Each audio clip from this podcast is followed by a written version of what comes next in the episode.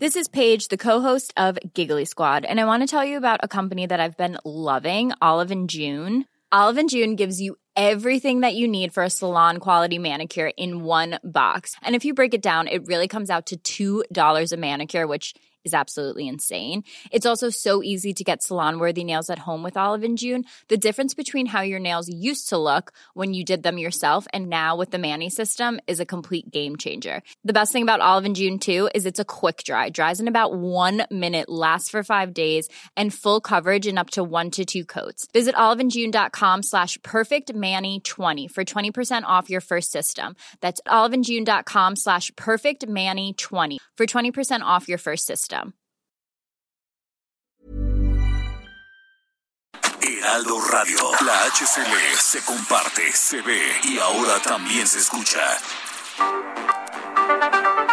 El Heraldo Radio presenta Cámara de Origen, un nuevo espacio para enterarnos del trabajo de las legisladoras y legisladores en los Congresos de México. En Cámara de Origen tiene la palabra Carlos Zúñiga Pérez. Gracias por acompañarnos. Es miércoles 8 de septiembre de 2021 con mucha información para compartir con ustedes en la siguiente hora en Cámara de Origen. Les habla Carlos Zúñiga Pérez y bueno, pues nosotros, ustedes, los ciudadanos, los radioescuchas y nosotros hemos sido los eh, protagonistas de mucha información que se generó en las últimas horas sismo, lluvias, pero hay información también que se está generando en estos momentos en las cámaras y tendremos información sobre todo de la entrega del proyecto de presupuesto para el próximo año que se anticipa va a ser un buen encontronazo entre las distintas fuerzas políticas. Por lo pronto, vamos a escuchar cómo va la información a esta hora del día. Sismo de 7.1 grados en Guerrero sacude al país. El movimiento telúrico se está sintiendo bastante fuerte en este edificio donde en estos momentos estamos transmitiendo este programa aquí en Avenida Insurgente Sur. Se está sintiendo un sismo, la alerta sísmica está sonando en los distintos dispositivos. Torre de control en el aeropuerto de Acapulco. Mal, mire, se cayó el plafón, se rompieron los vidrios, los vidrios se rompieron Pasajeros del cablebús quedan varados durante el sismo. No sé, Sonó la alarma sísmica. Ay, no sé. Ya no pasa nada. No pasa nada, no pasa nada. Claudia Sheinbaum. Me encuentro en el C5 con el equipo de protección civil, que han hecho ya tres sobrevuelos por parte de la Secretaría de Seguridad Ciudadana y no se encuentra daño alguno. Acabo de hablar con el señor presidente de la República, le di esta información. Les informo sobre el temblor, el epicentro en efecto se registró en Acapulco, no hay daños graves. Esta especie de descuento que se le quitaba a los trabajadores eh, del municipio de Texcoco destinados para la campaña de Delfina Gómez. Delfina es una mujer honesta, no es una potentada. ¿Qué es lo que seguramente está sucediendo? Que ya la ven a la maestra como posible candidata en el 2023 vienen elecciones en el Estado de México. El elemento sustantivo pues es una falla en la construcción.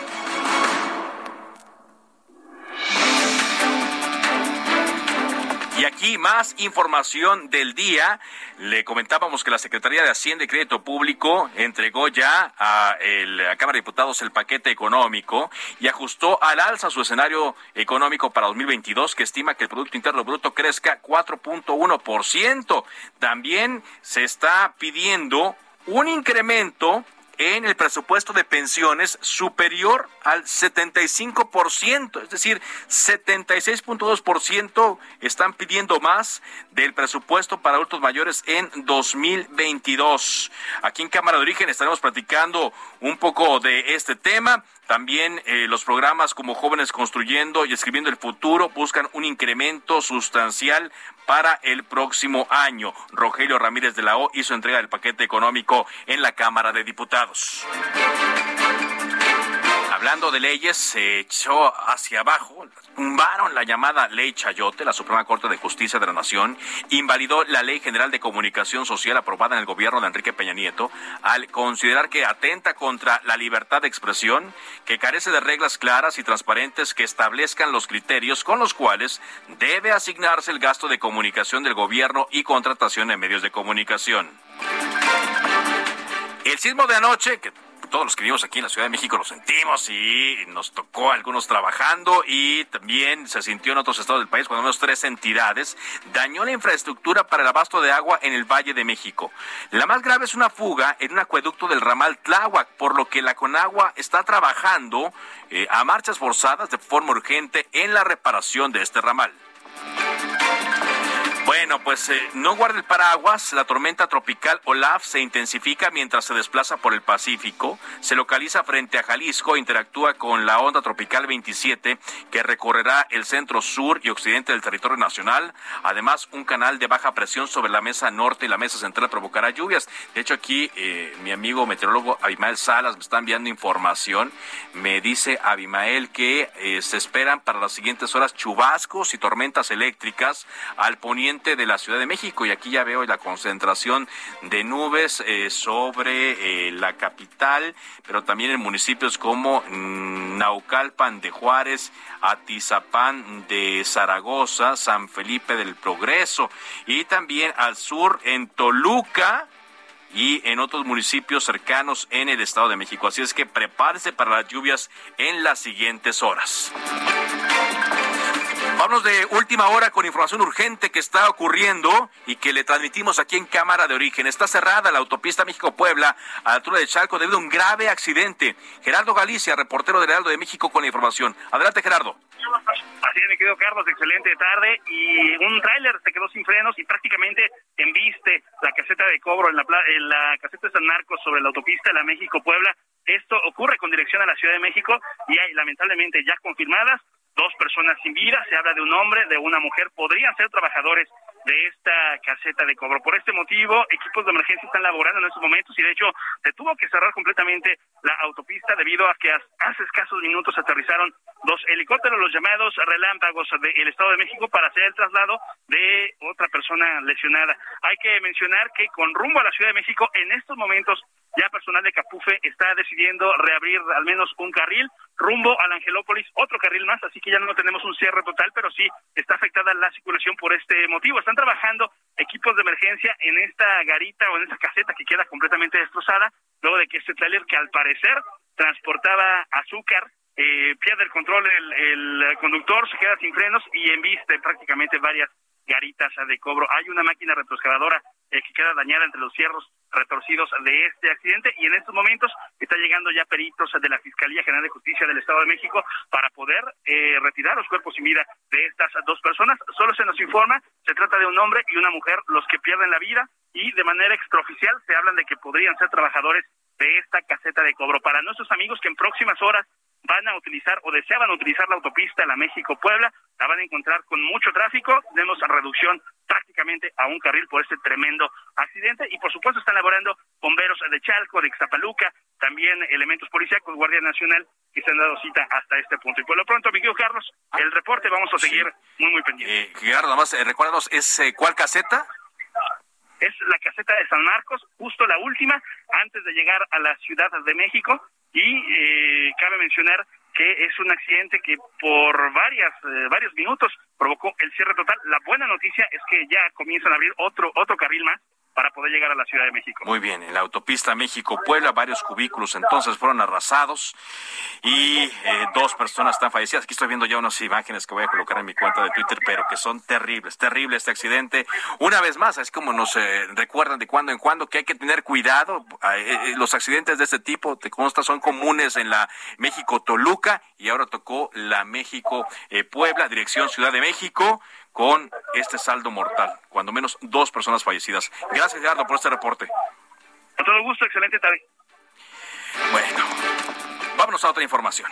Le contaba, el secretario de Hacienda, Rogelio Ramírez de la O, entregó hoy a la Cámara de Diputados el paquete económico para el ejercicio fiscal 2022. Elia Castillo, reportera del Heraldo de México, con lo primero que se sabe, los primeros datos que están saliendo de este presupuesto. Adelante, Elia.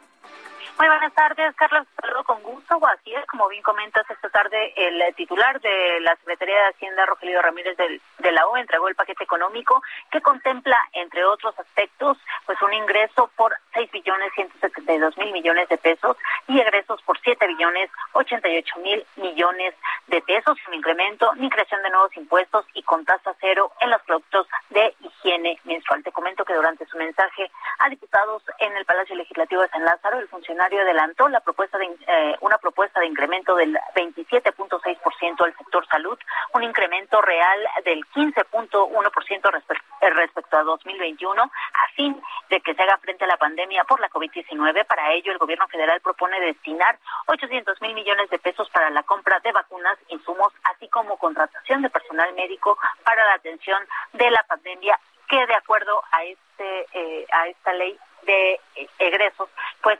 eh, prevé termine la pandemia a, en el primer trimestre de 2022. Te comento que subrayó que el Programa Nacional de Vacunación ha mostrado ser efectivo en la reducción de las defunciones y de la mitigación de las afectaciones de salud en la población. Por ello, se está destinando 800 mil pesos justamente a la compra de vacunas. Te comento que aunque en el discurso pues aseguran que no hay un endeudamiento por parte del gobierno federal, que no se contará deuda pública, la ley de ingresos eh, pues eh, establece una solicitud de endeudamiento del gobierno federal por 915 mil millones de pesos para el próximo año, 850 mil millones de pesos de deuda interna y 3.800 millones de dólares de deuda externa, así como otros endeudamientos. Te comento que en la carta enviada por el titular del Ejecutivo, eh, justamente dentro de este de, de esta propuesta de paquete económico para el próximo año, pues establece que se propone un gasto en desarrollo social de tres billones cuatrocientos tres mil 627 millones de pesos, 9.9% más en términos reales que el presupuesto aprobado en 2021, lo que representa el 64.8% del gasto programable total para el próximo año. Es decir, eh, este presupuesto estará enfocado principalmente a los programas prioritarios del eh, gobierno federal, como es la, la pensión para adultos mayores, el apoyo para el bienestar de niñas y niños, hijos de madres trabajadoras, pensión para el bienestar de las personas con discapacidad, así como la beca Benito Juárez y el programa Sembrando Vidas. Esta es la información que te tengo al momento, Carlos, y por supuesto que estaremos analizando e, este paquete económico, el contenido y eh, las principales. Gracias, muchas gracias, Celia, por este reporte inicial y ya estaremos platicando de otros rubros que te vayas encontrando. Buenas tardes. Muy buenas tardes. Bueno, y está con nosotros Laura Emelda Pérez Segura. Ella es diputada federal por el distrito 16 de San Pedro Tlaquepaque en Jalisco, del partido Movimiento de Regeneración Nacional Morena. Eh, ahora no se han formado las comisiones, pero ella fue integrante de la Comisión de Presupuesto en la legislatura pasada, la redigieron y por eso la contactamos el día de hoy. ¿Cómo está, diputada? Buenas tardes. Muy bien, buenas tardes. Un gusto saludarte a ti, Carlos, y a todo tu auditorio. Gracias por esta comunicación. ¿Qué destaca, Laura, de los datos que han eh, surgido hasta ahora? ¿Qué destaca de este presupuesto que hizo llegar el Ejecutivo a la Cámara de Diputados? Sí, mira, como bien dices, el, el paquete presupuestal acaba de llegar el día de hoy. El paquete incluye el presupuesto de egresos, así como la ley de ingresos y la miscelánea fiscal. Primero decir que en esta última, la miscelánea fiscal, los cambios básicamente son administrativos. No se contempla ningún nuevo impuesto, ningún incremento de impuesto, por lo que estos son básicamente administrativos en los que estaremos trabajando de aquí al 20 de octubre para este, estarlo aprobando en esa fecha primero en la Cámara de Diputados y luego en la de senadores como corresponde. Vemos también este un crecimiento del PIB que se estima entre 3.6 y 4.6, una inflación que se está proyectando en 3.4, es decir, al cierre de este año se estaría estimando en 5.7 y por lo tanto la reducción estimada para el siguiente año pues sería importante porque bajaría al 3.4. El tipo de cambio también se, se mantiene en 20.4 este, esos son indicadores importantes. Ahora, también observamos un incremento en ingresos presupuestarios importante de 633 mil millones de pesos.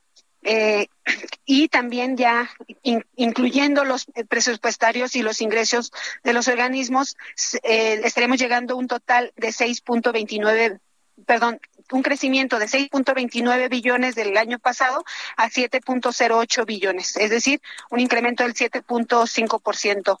Eh, esto nos parece importante porque permite esta distribución que se está haciendo con la priorización que, que ya bien comentaban hace un momento en el, en el, en el presupuesto de, de egresos, que también este, está por presentar el día de hoy la secretaria Victoria en la Cámara de Diputados a las 5 de la tarde los detalles ya del presupuesto de egresos que por supuesto va a seguir priorizando no nada más los proyectos, los megaproyectos, sino también los, los, el gasto social y todos los programas prioritarios del gobierno federal. Así es. Eh, con los datos que están saliendo, porque como comentábamos, eh, diputada, apenas se está entregando, estoy platicando con la diputada de Morena, Laura Imelda Pérez Segura, pues se destaca que para el próximo año, si bien el gasto en salud eh, tiene un incremento, ya no va a gastarse tanto en vacunas, es decir, ya se han adquirido las vacunas suficientes, imagino que es lo que están eh, considerando.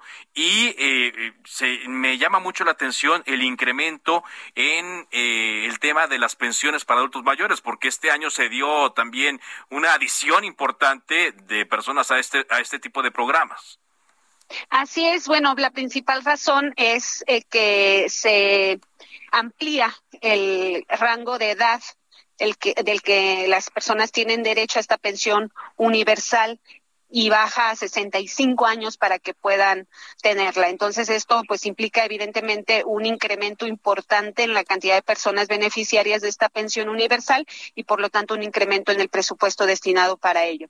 En el caso de salud, efectivamente pues el tema de las vacunas ha estado siendo sorteado. Sin embargo, si proyectamos que estamos cercanos a tener una vacunación pues prácticamente total de todas aquellas personas que deciden libremente vacunarse, pues estaríamos disminuyendo ese gasto. Sin embargo, sí decir que nosotros este, somos de la idea que se tiene que seguir fortaleciendo más cada vez el tema de salud. Yo he estado presentando desde la legislatura pasada algunas propuestas en, tema de IEPS. este, no han sido consideradas, pero vamos a seguir insistiendo para que los cambios que haya... ¿Cómo cuáles serían, diputada? En, en temas de alcohol, siga tabaco y bebidas azucaradas, que son factores muy importantes que causan problemas de salud, no nada más problemas de salud en específico que tiene que ver con el gasto que hacen las instituciones de salud, sino también ausencias e incluso problemas familiares. Entonces, una actualización, creemos que esto sería correcto, sin embargo, la política en este momento es de no incrementar impuestos, pero vamos a seguir analizando cómo pudiéramos actualizar sin perjudicar, sino todo lo contrario, que sean incrementos progresivos que beneficien a las personas que son que menos tienen, que son las que más gasto de bolsillo hacen y que son las que más requieren de estos sistemas de salud públicos. Muy bien. Ahora, diputada, estoy platicando con la diputada Laura Imelda Pérez Segura de Morena. Ya la oposición, el bloque de oposición, cuando menos diputados PRI, PAN y PERDE, han anticipado que van a dar la batalla van a dar la pelea y hablan de la presentación de un presupuesto alterno que priorice eh, temas eh, como la salud, que bueno, aquí usted nos está diciendo y lo vemos, eh, viene contemplado, pero también crecimiento en cuanto a empleo, otras situaciones, otras consideraciones económicas que podrían chocar con esta presentación. ¿Qué esperan ustedes al respecto? Esperamos recibir y observar de manera muy detallada, por supuesto, las propuestas que haga la oposición. Sin embargo, sí comentaría que generalmente las propuestas vienen solamente en egresos, lo cual es muy sencillo proponer una repartición cuando no se hace el esfuerzo por incrementar también los ingresos, porque eso no es popular. Entonces, el discurso generalmente de quienes son opositores al, gobierno va a ser eh, todo aquello que genere simpatía, es decir, mayor gasto y cero hablar de, ingresos. Entonces me parece una posición irresponsable. Sin embargo, como te digo, si hay propuestas a considerar, por supuesto que serán bienvenidas. Es nuestra labor, es nuestra responsabilidad y facultad revisar, analizar, modificar y por lo tanto al final aprobar ese presupuesto de, egresos, pero también la ley de ingresos. Claro, pero sí están abiertos a esto, a, la modificación. Claro que sí. No, claro no que como sí, llegó. por supuesto. No, no, no, es, es nuestra facultad y también nuestra responsabilidad de escuchar todas las voces. Si hay alguna propuesta que, que nos ayude a enfrentar mejor el, el siguiente año en, en el tema de economía, de gasto y de ingresos, pues serán bienvenidas. Pues si le parece, diputada, eh, vamos a platicar más adelante conforme se vaya acercando la discusión y se vaya dando, ¿le parece? Claro que sí, estoy a la orden. Muchas gusto. gracias, eh, la diputada Laura Imelda Pérez Segura de Morena. Cambiamos de tema y el diputado Giancarlo Lozano, diputado local por la Ciudad de México, renunció a su militancia al Partido de la Revolución Democrática. Nos dicen que para apoyar a la fracción de Morena. Esto está por darse y por eso le agradezco mucho que esté con nosotros. ¿Cómo está, diputado? Buenas tardes. A tus órdenes, Carlos Zúñiga, un abrazo y muchas gracias por este espacio. Abrazo también a tu auditorio. No, al contrario, muchas gracias. Eh, el día 3 de septiembre usted anunció que dejaba el Partido de la Revolución eh, Democrática para cambiarse, para adherirse a Morena. ¿Ya, ¿Ya está formalmente usted dentro de esta bancada en el Congreso de la Ciudad de México? Así es, Carlos. Fue, de hecho, el primero de septiembre cuando, cuando anunciamos nuestra integración a la, a la bancada de Morena. Eh, se avistó en tiempo y forma a servicios parlamentarios y el día de ayer se, se, se leyó ya la integración y se votó y ya somos formalmente integrantes de esta fracción parlamentaria. ¿Por qué? ¿Por qué viene este cambio? Y- usted sabe que en medio de esta polarización política que tenemos, pues ya los calificativos eh, contra usted no tardaron, ya le dicen el diputado Chapulín, dicen que lo compraron, eh, los de Morena. ¿Por qué se dio este cambio, diputado? Este cambio de partido. Eh, pues para, para todos, la verdad, para todos al interior del PRD era bien sabido nuestra postura eh, a lo largo de estos años. Somos un equipo que llega esta diputación eh, de la manera difícil.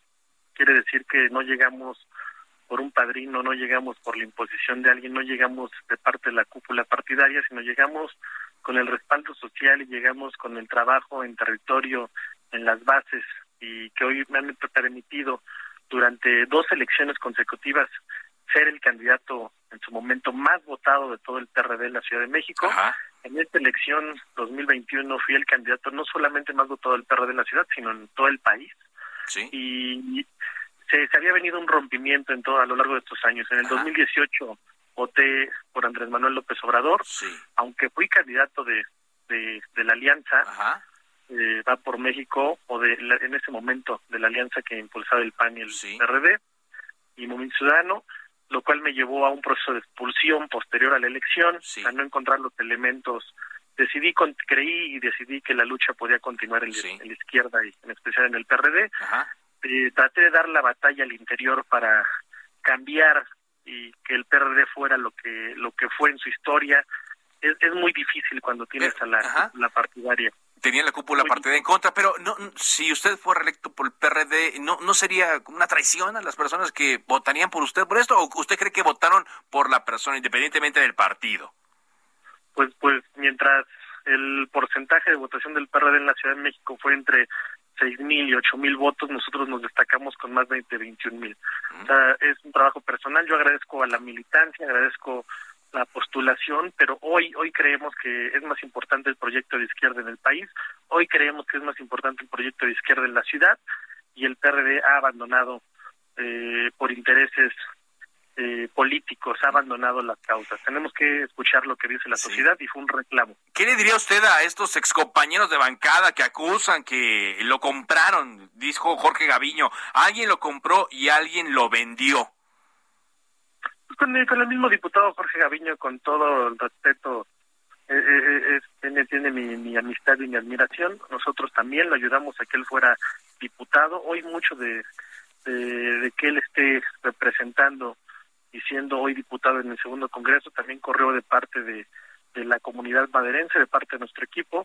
Yo no yo no voy a voy a, a llegar a las a las descalificaciones personales, que les vaya bien, que al PRD le vaya bien, ojalá y encuentre su lugar en la historia, ojalá y se reencuentre con la ciudadanía y que les vaya bien. Yo sé, yo empezaré a hacer mi labor, mi, mi trabajo para el cual fui electo. Yo regresaré a Gustavo Madero a cumplirle a la gente que confía en mí y como lo he dicho en otras entrevistas, dedicaré mi tiempo y mi esfuerzo a que tengamos la primera mujer presidenta de este país. En este caso, Claudia Sheinbaum. ¿Usted apoyará a Claudia Sheinbaum como banderada de Morena a la presidencia de la República? Hoy la veo como la, mujer más destacada. Creo que el país está listo para que la encabece una mujer, para que presida una mujer. Y vemos en ella a una mujer de una lucha de izquierda, vemos en ella a una mujer que ha demostrado con, con trabajo que está preparada y, y está calificada para este cargo. Muy bien, pues diputado, le agradezco mucho que nos haya dado esta entrevista y ahí estaremos observando su trabajo en la Cámara de eh, Diputados de la Ciudad de México, el Congreso de la Ciudad de México. Muchas gracias. Agradezco, Carlos, muchas gracias. Diputado Giancarlo Lozano, ahora diputado de Morena eh, por el Congreso de la Ciudad de México, antes por el PRD, él fue electo en la alcaldía Gustavo Amadero. Y antes de ir a una pausa, le comento rápidamente que 20 años después del atentado grave en las Torres Gemelas, siguen identificando a víctimas. Dos víctimas fueron identificadas 20 años después de estos atentados terroristas, pero aún queda por encontrar los restos de mil más, de acuerdo a medios de los Estados Unidos. Imagínense el dolor durante 20 años. Con esto vamos a una pausa. Regresamos a Cámara de Origen para platicar en torno a la consulta popular de revocación de mandato, cómo se puede llevar a cabo y también a la despenalización del aborto. Vamos a platicar después de un corte. Les habla Carlos Zúñiga Pérez. Esto es Cámara de Origen. Volvemos en un par de minutos.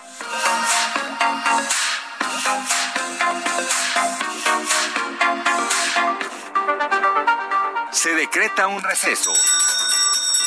Vamos a un corte, pero volvemos a Cámara de Origen con Carlos Zúñiga Pérez. Heraldo Radio.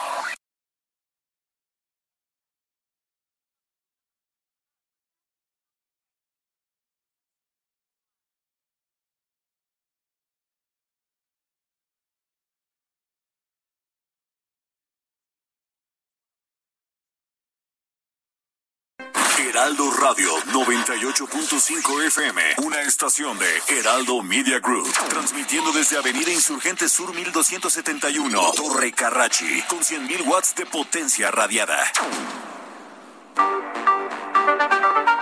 Se reanuda la sesión.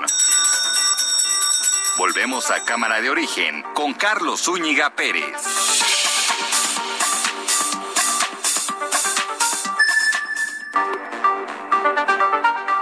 Contacte a Carlos Zúñiga Pérez en Twitter, Facebook e Instagram como arroba carloszup.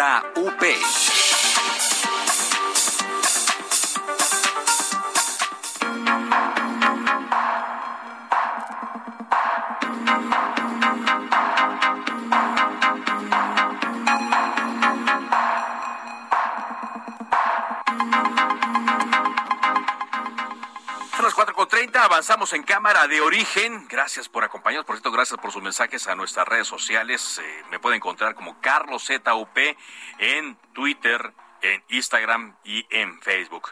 Ayer ya por la tarde se aprobó en lo general y particular la minuta de la Ley Federal de Revocación de Mandato. Nos lo decía el coordinador de los diputados del PAN, Jorge Romero Herrera, que iba a darse y pues no quedó exento de algunas eh, discusiones. Iván Saldaña, reportero del Heraldo de México con información. Te escuchamos, Iván.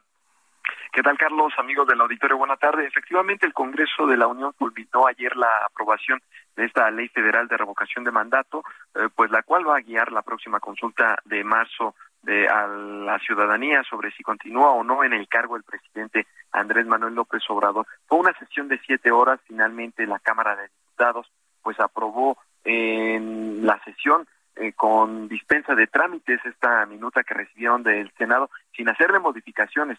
Eh, primero, con una votación en lo general que resultó de cuatro, con 491 votos a favor, uno en contra y una abstención. Es decir, tuvo el apoyo de todas las bancadas. Sin embargo, ya en la discusión en lo particular fue cuando se dividieron, donde las bancadas de oposición propusieron diversos cambios. La votación entonces resultó con 290 a favor 195 en contra y pues bueno, fueron justo las bancadas de, de la oposición, las del PAN, el PRI, el PRD y Movimiento Ciudadano, eh, ya que pues habían presentado en total, junto también con reservas de Morena, un total de 78 reservas a 30 artículos, pero ninguno fue aceptado durante la discusión. De hecho, Morena y aliados simplemente presentaron las reservas para hablar en tribuna y antes de que fueran votadas las retiraron eh, nada más recordarle al auditorio que pues esta ley federal de revocación de mandato reglamenta el artículo 35 constitucional, eh, pues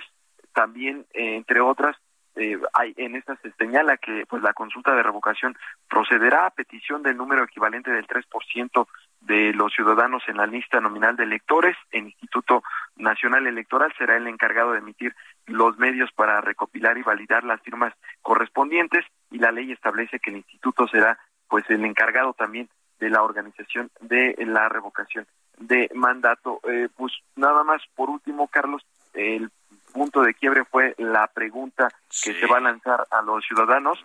Eh, de hecho, el PRI había propuesto, a su parecer, una más clara, concreta y más contundente, así lo dijeron. Dijo, ¿está usted de acuerdo que se revoque eh, el mandato del presidente eh, en su cargo? Y pues bueno, esa fue una de las propuestas que lanzó el PRI, no fue aceptada por supuesto y se quedó ¿Estás de acuerdo que en el nombre del presidente de los Estados Unidos mexicanos se le revoque el mandato por pérdida de confianza o que siga en la presidencia de la República hasta que termine su periodo? Pues ya fue enviada al Congreso, perdón, al Ejecutivo Federal para sus efectos constitucionales su publicación, Carlos. Por su publicación y tendrá que organizarse. No veo, bueno, cuando menos en el horizonte cercano que vaya a haber algún tipo de eh, controversia. Se trabajó por parte de los eh, diputados para esto y también de los senadores, pero todo puede pasar. Gracias eh, por este reporte, Misael. Buenas tardes. Iván, perdón, Iván, Iván Saldaña desde la Cámara de Diputados. Y está con nosotros Marco Antonio Baños, ex consejero del Instituto Nacional Electoral, con quien hemos platicado en varias ocasiones. Pero, eh, Marco, muy buenas tardes. Ya aprobada esta legislación secundaria de la ley de revocación de mandato, ¿qué, qué podemos esperar, Marco, de esta realización, de esta nueva consulta? Adelante, buenas tardes. Hola, Carlos, muy buenas tardes y muchas gracias por la oportunidad. Bueno, pues lo has mencionado de manera correcta. Ya se legislación la promulgación, que será muy rápido, pero digamos que ya hay un marco eh, legal para que la revocatoria de mandato que se organizará, entiendo, hasta el 27 de marzo, creo que no habrá mayores modificaciones a ese calendario, pues tenga eh. Es un ejercicio eh, nuevo, generis, lo hemos dicho, de democracia directa, participativa. Y creo que un, hay una serie de elementos este, positivos. Al final, pues eh, Morena tuvo que entrar a esa ruta de negociación eh, permítame, eh, ex consejero, vamos a mejorar un poco la comunicación porque eh, se está eh, cortando. Sí, como lo decía hace un rato Iván Saldaña y como lo hemos estado platicando aquí, la realización de esta consulta sería para el, los últimos días de marzo y para ello, pues ya tendría que estar organizando, está contra el reloj. te escuchamos ahora sí, le escuchamos, consejero Marco Antonio Baños, sobre la premura que habría en torno a la fecha de la que se ha estado hablando. Sí, eh, esto ya es inminente, tendría que ser, como lo acordó el INE, al parecer el 27 de marzo. Tendrán que revisar si las disposiciones de la ley no se contraponen a ello, pero me parece que no. Y en consecuencia, pues el INE tiene que entrar a caballo. Hay varios temas pendientes. Uno es la obligatoria, la ley va a poner prácticamente el mismo número con la, dice la ley, la actualización correspondiente al número de casillas del pasado de, de junio. Entonces estamos hablando de que son más de 163 mil casillas en todo el país y que además el INE tendrá que entrar a esa negociación presupuestal pues pidió eh, recursos por 3.800 millones de pesos que le tiene que aprobar la Cámara para poder hacer posible este ejercicio. Así que todavía la ruta para la celebración de este de este tema pues no está sencilla, eh, hay muchas cosas por delante y vamos a ver la disposición puesta por los diputados para por aprobación de la declaración. Se traduce en la eh, aprobación de las partidas presupuestarias que necesita para poder hacer el ejercicio. Es, exactamente, vamos a, intentar eh, por otra vía marcarle para mejorar todavía la comunicación. el Instituto Nacional Electoral pidió esta cifra, aunque usted lo recuerda si nos escucha a diario, platicando con el coordinador de los diputados del plano, decía que le parecía una cifra eh, bastante alta la que había pedido Marco el eh, Instituto Nacional Electoral para la realización. Ellos eh, consideraban que tenía que compararse con una elección presidencial y por eso pedían esta cantidad para que tampoco se repitieran las críticas de la última consulta que se hizo, en donde pues no hubo tantas mesas receptoras. A mucha gente sí le parece sería caro la realización de este ejercicio, Marco. Es muchísimo dinero, son 3.830 millones de pesos lo que está pidiendo. Súmale, Carlos, los 520 de la consulta popular, que pues no fue tan exitosa como se esperaba, pero eh, evidentemente está planteando que la instalación de las casillas cuesta eso, la inversión de las papeletas, el programa de resultados preliminares y toda la logística electoral que se necesita es lo que él está planteando y por supuesto que aquí van a sobrevenir muchas críticas porque eso sin duda alguna siendo importante el ejercicio pues traiciona ese espíritu de austeridad republicana donde esa cantidad de recursos ahorita se pueden utilizar para problemas de las lluvias, para el tema del COVID, para todas estas contingencias que lamentablemente están azotando el país y que en vez de tener ocupado en ello como lamentablemente sucedió con el hospital del IMSS en Tula, pues estamos ahora en la discusión de la revocatoria de mandato. Muy bien, Marco, pues eh, conforme se vaya acercando la fecha y tengamos más datos, si le parece, podemos seguir platicando. Muchas gracias. Carlos, un muchísimas gracias. Gracias, Marco Antonio Baño, es eh, consejero del Instituto Nacional Electoral y que, eh, pues, tiene experiencia en la realización de este tipo de consultas, bueno, de, de ejercicios más, no consultas, porque esto es algo nuevo para eh, el país. Por lo tanto, pues estaremos experimentando.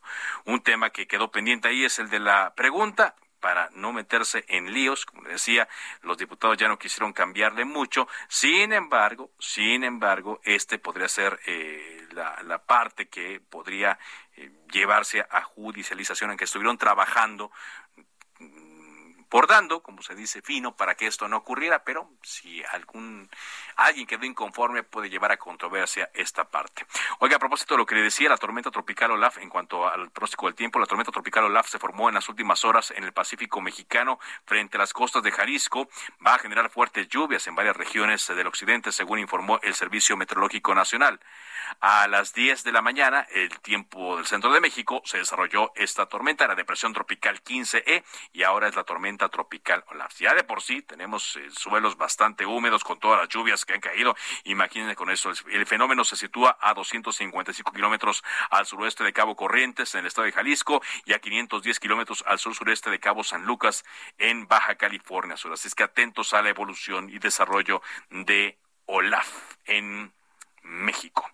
Vámonos ahora hasta Chihuahua porque ya se hizo la entrega-recepción de la administración.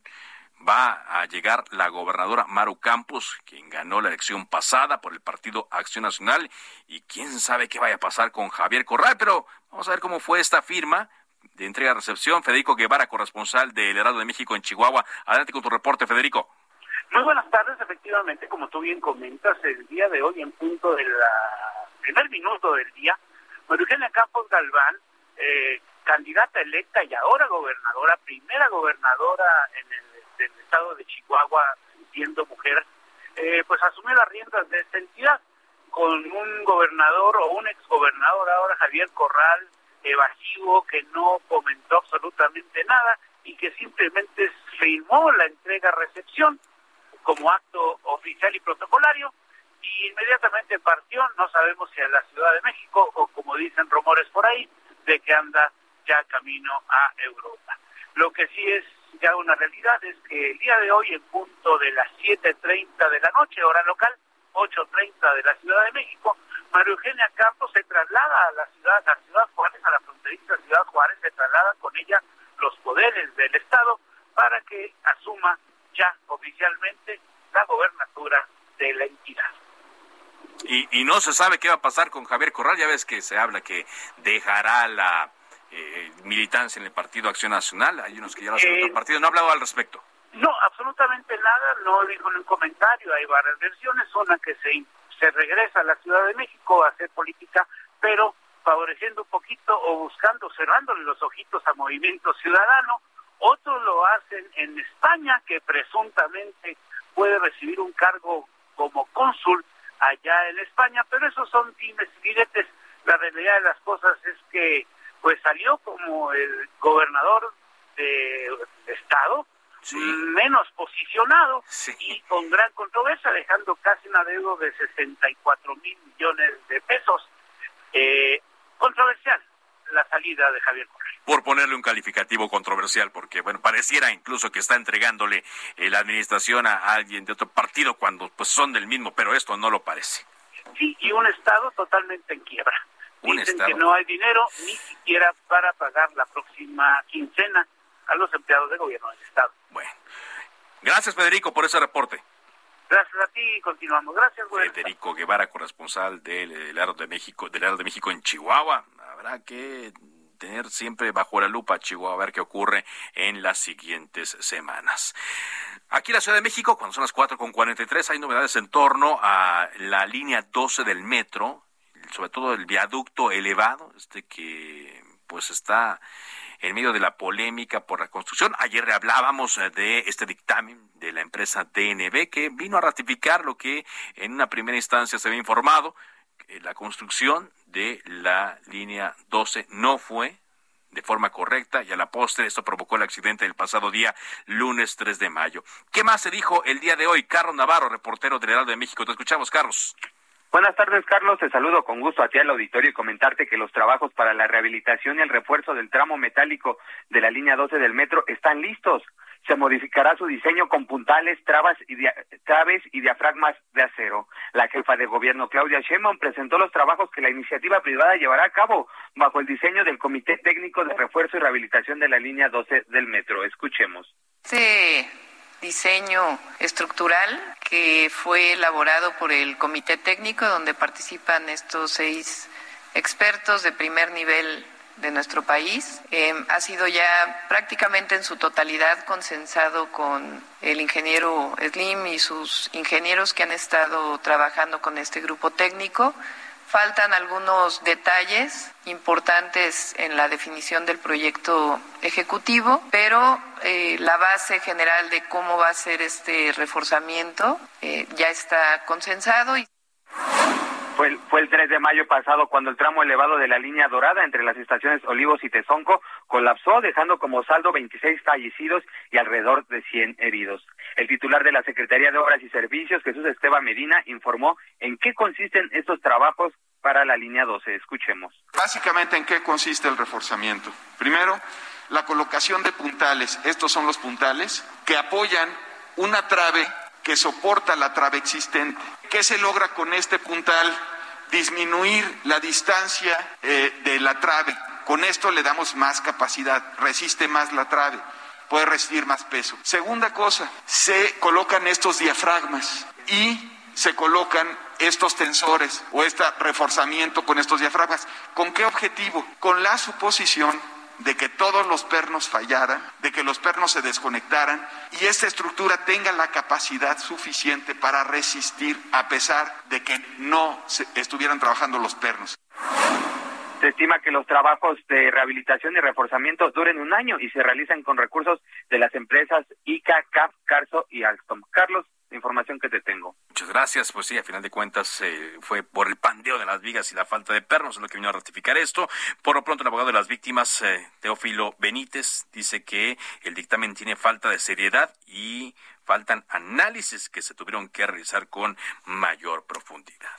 Bueno, ayer, en medio de todo lo que eh, ocurrió, que le reportamos aquí en Cámara de Origen, una noticia eh, tiene que destacarse porque trascendió a nivel internacional. Le decíamos que la Suprema Corte de Justicia de la Nación, por unanimidad y con posiciones eh, muy firmes, despenalizó el aborto, o sea, declaró inconstitucional la penalización, la criminalización del aborto en el país. Y este criterio es obligatorio para todos los jueces de México, por lo que ninguna mujer que decide interrumpir libremente su embarazo podrá ser sancionada penalmente. Antes de esto, hay un trabajo previo de muchas, muchas mujeres que estuvieron eh, haciendo eh, investigaciones, que estuvieron poniendo ideas sobre la mesa, que estuvieron empujando para esta decisión, y por ello platicamos esta tarde con Marta Lucía Micher Camarena. Manu Micher, la presidenta de la Comisión para la Igualdad de Género en el Senado. Senadora Morena, ¿cómo está? Eh, senadora, buenas tardes. Hola, buenas tardes. Un saludo a usted y a todo su auditorio. Gracias eh, por esta comunicación. Importantísimo lo que se decidió ayer por parte de la Corte, pero yo lo decía, había un trabajo previo muy importante, Malú. Sí, claro, es un trabajo de años y años, de vidas, de vidas, porque hay muchas mujeres que dieron la vida por esto. Ahora vemos pues plasmado en muchas de nosotras eh, también. Yo llevo ya más de 30 años en esto y no me olvido de cada uno de los pasos que dimos para lo que ayer se aprobó por unanimidad en la, en la Suprema Corte de Justicia de la Nación. Así es que nos tenemos que sentir muy orgullosas de esta resolución, de, de, la inconstitucionalidad que se declaró del, del, eh, del Código Penal de Coahuila para eliminar ya la criminalización del aborto de manera absoluta y bueno, y garantizar el derecho de las mujeres, de las personas gestantes a decidir sin enfrentar consecuencias penales. Eso es extraordinario.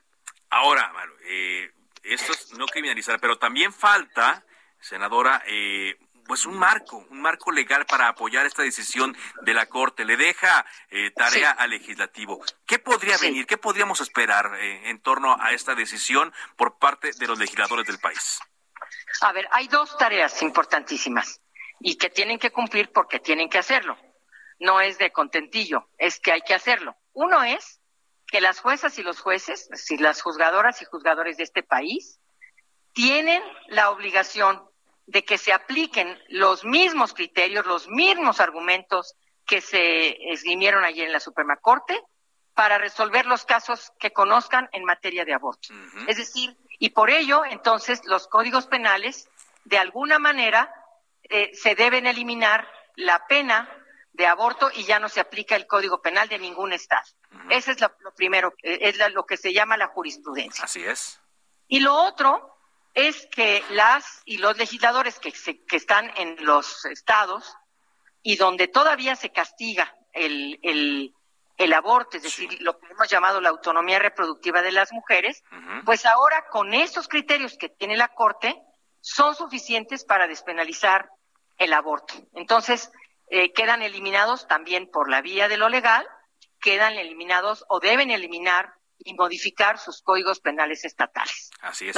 Y también las leyes de salud, ¿no? Porque hasta ahora solamente son cuatro entidades, ¿no? Las que eh, dan las facilidades y permiten que las mujeres libremente puedan eh, llevar a cabo la interrupción del embarazo, como son Ciudad de México, Oaxaca, Veracruz e Hidalgo.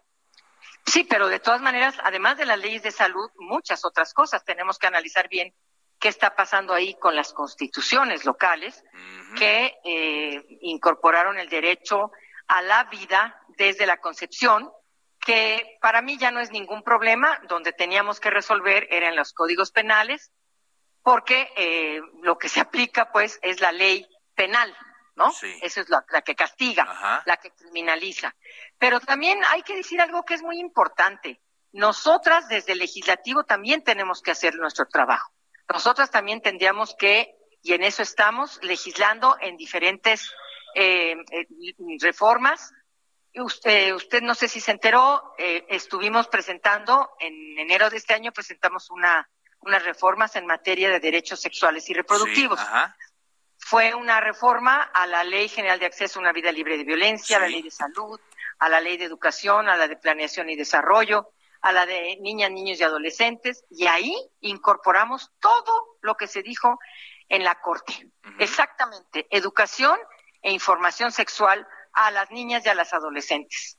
Eh, eh, eh, hay que brindar métodos de anticoncepción gratuitos, independientemente de la edad. Y vea usted las niñas que están embarazadas a los 10 años. Y más, y con la pandemia creció mucho también este. Es correcto, es correcto. Y otros temas relacionados precisamente con los derechos, garantizar los derechos sexuales y reproductivos de las mujeres. ¿Por qué? Porque una mujer que llegara sangrando a un centro de salud, al que fuera, en muchos de los estados lo que se está haciendo es, en lugar de atenderla y darle un servicio como debe de ser de aborto seguro, lo que se está haciendo es mandar llamar al Ministerio Público e inmediatamente criminalizar. Entonces, esas son las reformas que tenemos que modificar, esas son las reformas que vienen en mi iniciativa y que ahora con esto nos abre una ventanota y seguiremos trabajando pues ojalá, ojalá y se dé. Yo no sé si puede haber, eh, por ejemplo, un exhorto eh, para los congresos en donde Morena es mayoría, que para que le den celeridad a esto. No sé si, si como partido se pueda trabajar desde esta base, senadora. En eso estamos, en eso estamos ya. En eso estamos, ya estamos trabajando en eso porque pues eh, lo que ha sucedido en la, en la, con la sentencia de la Corte y con la jurisprudencia que se, que se crea, pues también nos obliga a nosotros a mover nuestras plumas y a presentar las iniciativas para la armonización urgente y para la tipificación, digo, para la eliminación del delito de aborto, por supuesto, en el Código Penal Federal. Ojalá, así sea. Estaremos atentos. Gracias, senadora, por esta entrevista. Que le vaya muy bien. Buenas tardes. Un saludo a usted y a todo su auditorio. Hasta luego. Marta Lucía Micher Camarena, Maluicher, como la conocen, presidenta de la Comisión para la Igualdad de Género en el Senado de la República. Antes de irnos, una actualización desde la México Puebla, donde hubo este grave accidente. Adelante, Gerardo Galicia, te escuchamos. Así me quedó Carlos y ya tenemos datos confirmados. Lamentablemente debemos informar de la muerte de dos trabajadores precisamente de esta caseta de cobro. Se trata de un hombre, una mujer, hasta el momento la edad la desconocemos, pero eh, eran trabajadores justo de la caseta y que son embestidos por este tráiler que se queda sin frenos justo llegando a la caseta de cobro y con dirección a la Ciudad de México. En total hay siete lesionados más. Se trata de dos personas que viajaban en un auto particular. El chofer de este tráiler que se queda sin frenos, que transportaba varias toneladas de azúcar, es quien resulta también gravemente lesionado y en estos momentos va camino a un hospital, además de cuatro trabajadores más de caminos y puentes federales. Así que habrá que tomar en cuenta, en estos momentos se está realizando el peritaje correspondiente y ya el rescate de las dos personas que lamentablemente pierden la vida, un hombre y una mujer, trabajadores de eh, la Guardia Nacional, División Caminos y Puentes Federales. Cabe mencionar que esta acción se realiza justo al centro de esta autopista. Ya se han liberado por lo menos dos carriles para quienes se dirigen a la Angelópolis. Dos carriles quedan abiertos para poder llegar a la Ciudad de México. Sin embargo, el avance es muy, muy complicado en la zona. Y por lo pronto, mi querido Carlos, el reporte seguimos Gracias. muy pendientes. Gracias, Gerardo. Gerardo Galicia, el de la México Puebla. Hoy por la mañana también hubo un accidente de un tráiler también que eh, se sale de control y chocó contra varios vehículos, no con un saldo mortal como este, pero hay que tener mucho cuidado y siempre hay que estar revisando la actuación, no solamente de los trailers, sino de los vehículos, pero los trailers son que han provocado este tipo de tragedias. De esta forma, llegamos a la parte final de Cámara de Origen. Gracias por habernos acompañado. Les habló Carlos Zúñiga Pérez y le invito a que siga en Heraldo Radio. Viene enseguida Javier Solózano con referente informativo. Por ahora es cuanto.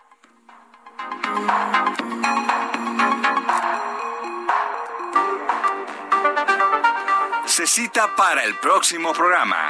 Cámara de origen, a la misma hora, por las frecuencias de El Heraldo Radio. Se levanta la sesión.